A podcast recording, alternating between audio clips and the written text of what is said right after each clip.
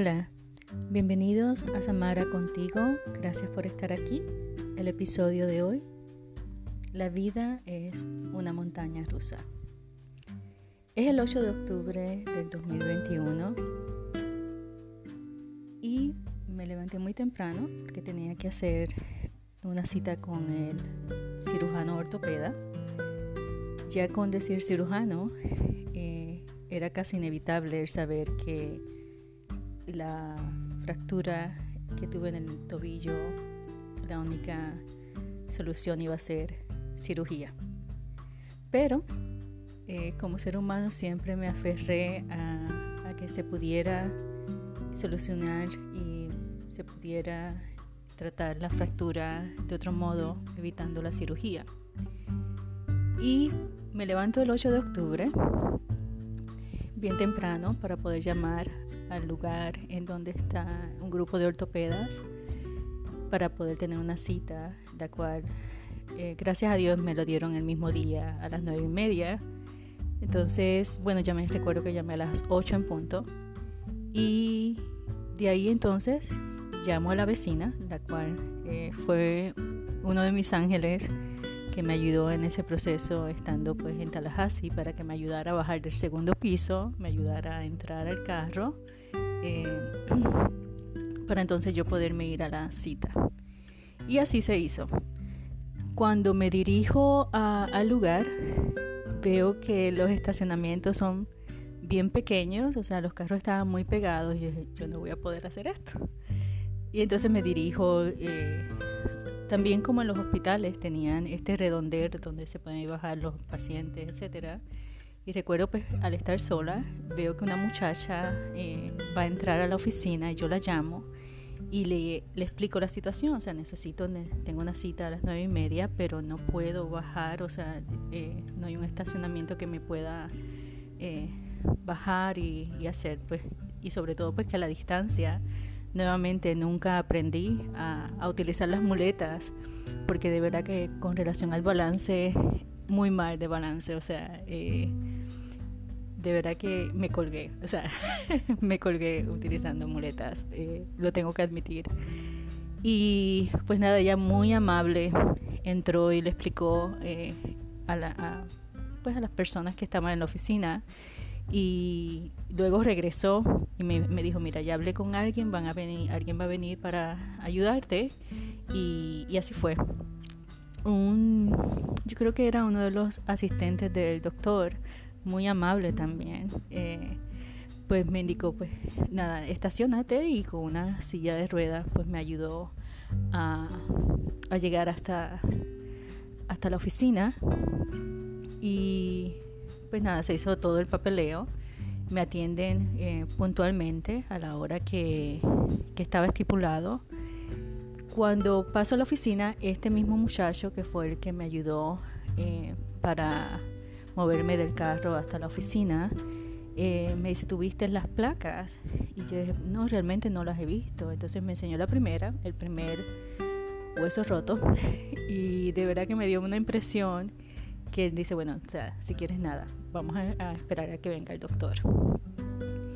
Cuando viene el doctor, eh, realmente pues nos fuimos sobre las placas y de verdad que todo fue tan rápido y y yo pienso que también todavía tenía esa sensación de, de la anestesia y la experiencia de la anestesia del día anterior que él solamente me dijo hay que operar o sea hay que operar esa es la única eh, solución eh, y hay que operar ya y, y, yo nuevamente le digo o sea si no existe aunque sea la más mínima posibilidad que se pueda you know, eh, tratar la fractura sin tener que cirugía. Y me dicen, no, hay que hacer cirugía, hay que poner una placa, hay que poner tornillos, hay que operar.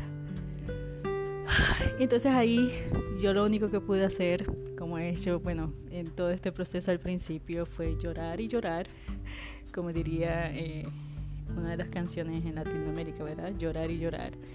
Y, y nada, él realmente él fue muy claro en el hecho de que, o sea, la acción se tenía que tomar, pero yo creo que también leyó las notas y me dice, sea, tú estás con familia acá. Y yo dije, no, yo estoy sola.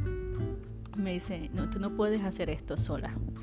Tú necesitas a un familiar, porque si en este momento tú estás teniendo dolor, con la cirugía el dolor va a ser mayor. Eh, y realmente, o sea, eh, la, la, operación, o sea, esto que tú hiciste en emergencia de salir, irte en Uber, eso no puede pasar aquí. Si tú no llegas con una persona, yo no te voy a operar. Eh, o sea, yo tengo que cumplir mi responsabilidad y tú, tú no puedes estar sola. Esto es fácil y sencillo, no puedes estar sola. Y también tienes que determinar qué vas a hacer, porque si comienzas conmigo y se hace la cirugía acá, tienes que completar el proceso y el proceso va a ser de varios meses. ¿Y por qué? Porque no podrías mudarte a otro lugar porque nadie va a coger el caso cuando ya otra persona, ya otro doctor ha hecho el trabajo. No va a pasar y es bien, o sea, bien poco probable o quizás no suceda que otro doctor quiera eh, tomar el paciente que fue intervenido por un doctor diferente. Por tanto, tienes que determinar qué vas a hacer. Yo lo que te recomiendo es que estés cerca de la familia para que entonces ahí tengas ese apoyo y puedas hacerte la operación. No estés sola, no puedes estar sola. Porque también el éxito de la operación va a ser el que tú tengas ese extremo cuidado con la pierna para que todo lo que se va a poner en la pierna eh, pueda sanar y pueda funcionar como se espera. Entonces ahí cambia y ahí entendí pues que de verdad siempre he visto la vida como una montaña rusa. Eh, hay altos, hay bajos, pero esta vez eh, fue como tan sorprendente ver cómo la vida te cambia y cómo hay cambios que no están bajo tu control y hay decisiones que tienes que tomar y tienes que tomarlas ya y sobre todo el hecho de que tienes que alterar y quizás eso fue lo más que me dio eh, pues tristeza, vergüenza, ¿verdad? El tener que eh, tener que llamar y decir necesito ayuda y sobre todo saber que estaba alterando la vida de, de, otras personas que tenían pues trabajos, eh, que tienen trabajos, ¿verdad? Que tienen que hacer arreglos para, para ayudarme. Y entonces todo momento he estado en contacto con, con mi hermano mayor, con mi sobrina mayor y, y pues nada, eh, cuando llegué, bueno, después que Después que salí, que me ayudaron a salir, recuerdo que fui a un restaurante a comer, eh, a comprar, bueno, por el servicarro, eh, un pollo porque no había comido nada el día anterior. Entonces ella me, me, dijo, no, no, no, no, no, tú tienes que comer porque imagínate que te, te marees, eh, te desmayes y estás sola, no puedes hacer eso, tienes que comer algo.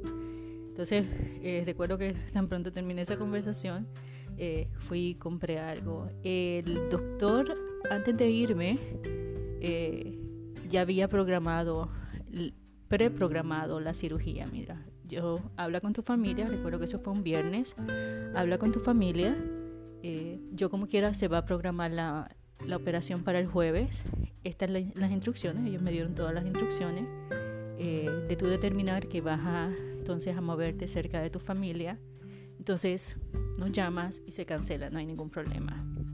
Pero si vas a seguir, pues es importante nosotros hacer el eh, programar la cirugía para que se haga lo más pronto posible. Pues nada, eh, cuando entonces ya después de haber comprado algo me regreso a la casa y nuevamente pues llamo a la vecina para que me ayude a, subir. Ella creó un sistema que de verdad que me ayudó mucho de poner una silla, sentarme, poner otra silla en el otro escalón, sentarme porque de verdad que yo no hubiese podido brincar y, subir, o sea, como hacen los jóvenes eh, en muletas de subir y brincar y no hubiese podido. Eh, nada, ella tan amable me ayudó, me ayudó a subir al segundo piso, se aseguró pues que tuviera lo que necesitaba, que si agua, etcétera, etcétera. Eh, de verdad que fue un ángel y nuevamente siempre me recordaba pues que cualquier cosa que necesitara, que la llamara, puso su nombre con su número de teléfono para que lo tuviera a la mano. Y luego, después de eso, pues me dirigí a llamar a mi, a mi hermano a mi hermano mayor para indicarle pues que, que tenía que, o sea, la noticia era que necesitaba cirugía, que tenía que determinar y realmente veía que no lo hubiese podido, o sea, aunque quizás hubiese tratado o pensado pues poderlo hacer, no lo hubiese podido hacer y, quizás el hecho de pues, no querer molestar o alterar, ¿verdad? Eh, el ritmo de vida de, de mis otros familiares, eh, no hubiese podido, o sea, no hubiese podido. Eh, recuerdo que la, la, anfitriona de la casa eh, me indicó pues que ella me podía llevar a, a la cirugía, o sea, porque yo le expliqué todo lo que pasó, o sea, ella siempre estaba al tanto y yo le dije es que realmente no me veo porque ella trabaja como maestra y digo, yo voy a estar sola aquí, entonces si necesito algo, si, o sea, es una operación, o sea, y van a, tener que poner, you know, placas, eh, tornillos, etcétera. No voy a poder, inclusive lo que más me preocupa es que las citas médicas que tenga que ir, el bajar la pierna por esas escaleras, el subir, o sea, estoy jalando la pierna, estoy empujando la pierna. Eh, no, o sea, de, verdad que te agradezco mucho, pero no, yo creo que lo más, eh, lo más prudente para mí es hablar con mi familia y tratarlo de hacer cerca de la familia, eh, porque pues la situación es más seria de lo que pensé, aunque recuerdo que también el, 7 de octubre las enfermeras todas y el doctor también se, la fractura es muy seria, you know, la fractura es muy seria y y de verdad va a tener que, o sea, no sabemos lo que ellos van a determinar, pero viendo lo que hemos visto, o sea, va a tener que ser cirugía. Entonces, eh, pues nada, eh, tuve pues que aceptar. Inclusive yo pienso que a pesar de, tenía todavía la esperanza que cuando llegara eh, a esta parte de Florida, a Lake Alfred, y viera pues la segunda opinión y pues un cirujano que tomara el caso, pues quizás lo podía haber otro approach, o sea, otro enfoque para, para manejar la, la fractura. Pero nada, eh, lo que hice fue pues comunicarme con mi familia y indicarle pues, o sea, que realmente voy, iba a necesitar eh, viajar you know, a esta parte de, de, Florida, en Lake Alfred, eh, y hacer la, pues, búsqueda de una segunda opinión y hacer la, cirugía acá. Entonces de ahí comienza otra, otra fase más en este proceso que continuará en el próximo episodio. Eh, no sé realmente lo que hicieron mis familiares, yo pienso que, que todos ellos sí sé que eh, muchos de ellos estuvieron muy preocupados y también yo pienso que quizás eso también me dio un poquito de, dolor, ¿verdad? De ponerles en una situación de que se sintieran impotentes ante mi situación. Eh, el preocuparlos es algo que, que, siempre he tratado de evitar, eh, porque yo pienso que, que, debe ser muy difícil el que ellos estén en, en, otro lugar, como pues la mayoría de ellos están en Puerto Rico, y que yo esté aquí y que me esté pasando algo y que ellos no puedan hacer nada. Yo pienso que ese sentimiento de impotencia es muy difícil y muy duro. Eh, y de verdad que me dio mucha, ah, mucha tristeza tenerlo que poner ahí, pero de verdad que decía, tengo que, tengo que hablar con ellos, tengo que decirles porque de verdad que siempre he sido muy independiente, siempre le doy gracias a Dios que he tenido la oportunidad, ¿verdad?, de, de ayudar a otros y quizás pues una de las lecciones de este proceso ha sido también eh, aprender a pedir y aceptar ayuda eh, de las personas y saber pues que uno es vulnerable y que a veces el ser tan independiente pues a veces la vida te dice no, no, no, no, no, o sea, no. Y sobre todo quizás lo, lo más hermoso, lo más positivo ha sido que como me dice mis hermanos, o sea, y mis hermanos y también muchos de mis familiares que no estoy sola. Y, y también pues eso ha sido algo positivo. Yo pienso que el proceso ha sido difícil, ha sido difícil, pero también ahora pues que ya han bajado un poquito lo que eh, las emociones y el entender, eh, yo sé, o sea, tengo la seguridad que esto eh, ha surgido con un propósito y, y eso es lo que siempre le pido a Dios que no permita que, que quizás el dolor o las preocupaciones por todo lo que está pasando y todo lo que va a pasar, ¿verdad?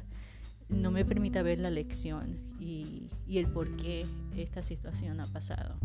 Sí hay muchas cosas que puedo agarrar y puedo darme cuenta eh, que, han, pasado con un propósito. Yo pienso que también una de las cosas que fue muy fuerte para mí en esa semana, quizá por eso era que estaba tan sentimental, es que siempre la primera semana de octubre ha sido siempre muy fuerte para mí por el hecho de eh, de tener los aniversarios de primero mi abuela, que fue quien me crió, eh, el aniversario de muerte el 4 de octubre, y mi mamá, eh, que a pesar de pues, murió cuando yo tenía 13 años, siempre ese recuerdo ha sido siempre muy vivo. Entonces, ese 8 de octubre, recibir esa noticia, yo pienso que lloraba tanto porque es cuando más tú extrañas. Yo pienso que, que a veces en la vida tú estás ocupado con tantas cosas esto, pero en los momentos importantes, tanto positivos como negativos, eh, es cuando tú más extrañas a, los seres queridos que ya no están contigo.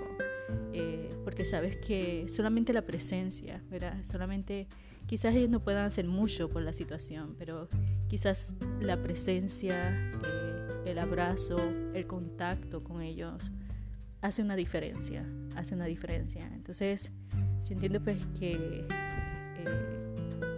este accidente siempre va, o sea, hay una, hay una realidad, va a marcar un, un antes y un después en mi vida.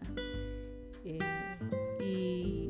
lo más importante para mí que siempre le pido a Dios en cada situación, eh, tanto positiva como negativa, que no me permita ser peor persona, sino que salga mejor eh, como persona, a pesar pues, de las circunstancias y los desafíos que, que se presentan y que en este momento, en esta montaña rosa llamada vida, pues se, se está moviendo y se va a seguir moviendo. Y, a veces, como me dice mi hermano mayor, cuando tú sientas que te vas a caer, deja caerte, no te resistas, porque ahí es donde eh, pues surgen los accidentes. Y yo pienso que, que eso también viene paralelo con la vida que la vida si te resistes, o sea, no, no te permite ver eh, por qué está sucediendo esta situación, por el significado, porque todo pasa con un propósito y, y a veces lo que tenemos que dejar de hacer nada y, fluir, fluir y, y, aunque sea difícil entender pues que es un viaje, es un viaje y en este momento quizás no se pueden ver las cosas tan claramente como uno quisiera, pero va a haber un momento en que uno puede mirar atrás y decir, ya entendí. Y quizás esa es mi meta eh, para esta situación. Poder mirar atrás y decir, pues, entendí, al menos, ¿verdad? Si no lo entiendo todo, al menos entender parte y que esta situación me haga más fuerte pero de una manera positiva. Y, entiendo que a pesar de todo, o sea, siempre siento agradecimiento porque eh, las personas que han, siempre, las personas que han puesto y sobre todo pues este movimiento que no sé cómo fue que sucedió, eh, pero que sucedió y, y agradezco a las personas, pues yo pues, mi hermano mayor, mi sobrina mayor que hicieron esta orquesta y sobre todo pues mis hermanos y sobre todo pues las personas que voy a seguir mencionando en los próximos episodios que entraron eh, en mi ayuda. Pero en este momento sí quiero eh, agradecer a, entiendo que esas dos personas eh, y las que no sé, ¿verdad? Porque quizás en un momento dado pues me sentaré y digo, ¿qué fue lo que pasó? Y no cuando hice esa llamada porque yo no, o sea, yo vi los resultados, pero no vi lo que hubo como detrás de, las cortinas, ¿verdad? Como dicen en el backstage. Eh, pero la vida es así. La vida es una montaña rusa, tanto de que cuando estamos arriba subir y cuando baja, eh, también saber pues que es subir también. Eh, baja y sube. Y lo importante es pues la actitud que tengamos tanto cuando sube como también cuando baja y, lo más importante, yo pienso que es lo más grande que Dios nos da, es la oportunidad de, comenzar de nuevo y de levantarnos. Y, también eh, para eso también estoy agradecida. Yo pienso que me di un mes eh, para botar el golpe, como diría mi hermano mayor, y ya levantar. O sea, levantarme y yo sé pues que en este proceso tengo que tener más paciencia que en otros, eh, que en otras experiencias de mi vida. Yo pienso que este proceso me está pidiendo mucho lo que es la paciencia. Y para una Ariana que es impulsiva, pues paciencia es, es realmente un reto. Eh, pero también le doy gracias a Dios que ha pasado a mis 46 años que ya no soy tan impulsiva como antes que entiendes pues que a veces la paz eh, es lo más importante y, mantener nuestra paz mental y, física es nuestra responsabilidad, no le podemos poner la responsabilidad a nadie y, que también nos ayuda.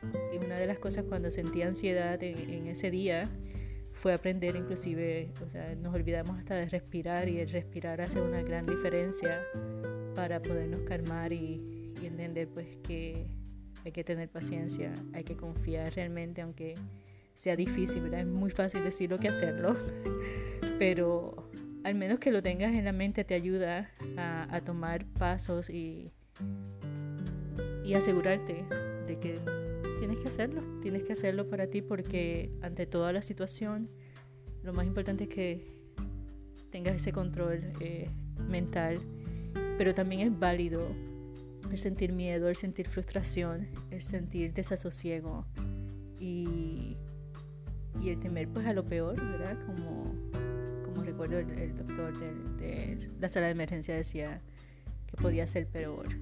Eh, pero con todo y eso siempre existía la posibilidad, ¿verdad? De, tantas cosas que a veces pensamos que no nos van a tocar a nosotros, pero a veces cuando la, vida nos sacude, ¿verdad? Nos tira de como la montaña rusa que es, de arriba para abajo, eh, pues es un despertar y, decir, wow, la vida puede cambiar de un momento a otro. Gracias por escucharme. Eh, hasta el próximo episodio. Que tengan una buena semana. Bye.